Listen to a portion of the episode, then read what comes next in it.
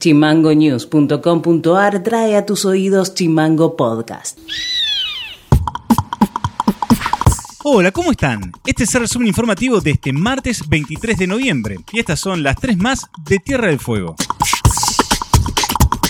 Desde este martes 23 hasta el viernes 26 de noviembre, inclusive el municipio de Río Grande llevará a cabo el segundo operativo territorial Mi Pieza en el anexo de desarrollo social, en calle CAU 871, en el horario de 10 a 15 horas. Mi Pieza es una línea de asistencia económica para realizar refacciones, mejoras o ampliaciones del hogar, programa que lleva adelante el Ministerio de Desarrollo Social de la Nación. El monto será de entre 100 mil y 240 mil pesos en función de la tipología de obra elegida. La selección se realizará mediante sorteo. Entre algunos de los requisitos es que las viviendas estén en algunos barrios indicados por la Municipalidad de Río Grande y sean mujeres mayores de 18 años.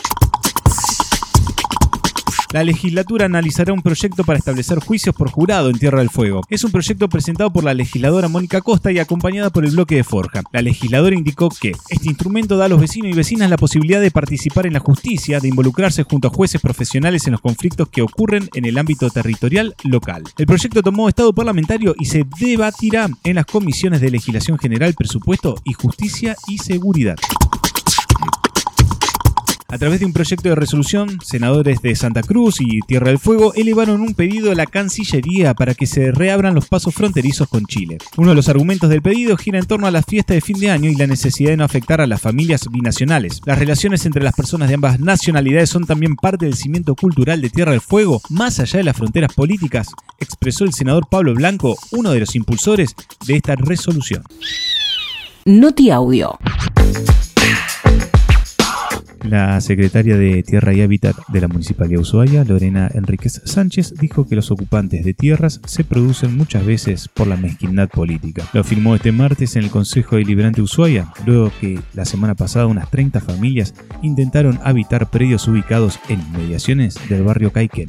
Cuando nosotros llegamos a la gestión, allá por diciembre del 2015, eh, había un Estado municipal ausente, por eso también se produjeron los barrios autogestionados y las ocupaciones en nuestra ciudad, pero hoy somos un Estado municipal presente en cada uno de nuestros barrios, tenemos una demanda habitacional abierta tenemos generación de suelo urbano de calidad, somos un Estado municipal muy presente en los barrios, por lo cual tenemos también un seguimiento de cada una de las ocupaciones o intentos de ocupación, muchas veces generados desde la propia mezquindad política y de los tiempos políticos que estuvimos atravesando en los últimos tiempos, en conversaciones con los vecinos que, que allí se, que fueron por ahí manipulados y llevados a tomar la decisión de instalarse de prepo en, en espacios públicos. Por lo general, llegamos luego al, al, entendimiento de que no es la manera, de que tienen que aguardar a la conversación con la Secretaría y en algunos de los casos a la reubicación en caso de ser necesario en, en, algún, en algún sector de la ciudad.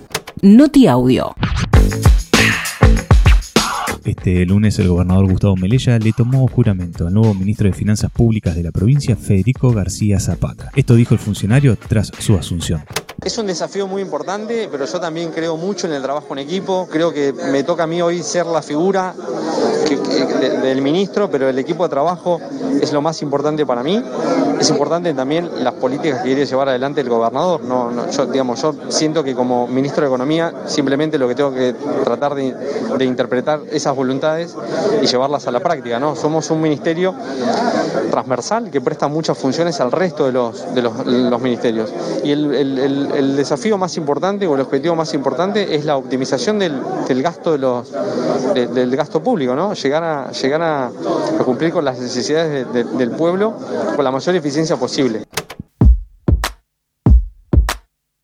Y esto ha sido todo por hoy. Seguimos en Spotify como Chimango News y escribinos vía WhatsApp al 2901 6506 66. Nos reencontramos mañana. Chau. Chimango Podcast. Conducción: Federico García. Diseño y redes: Micaela Orué. Seguinos en Facebook, en Twitter e Instagram como chimango.news.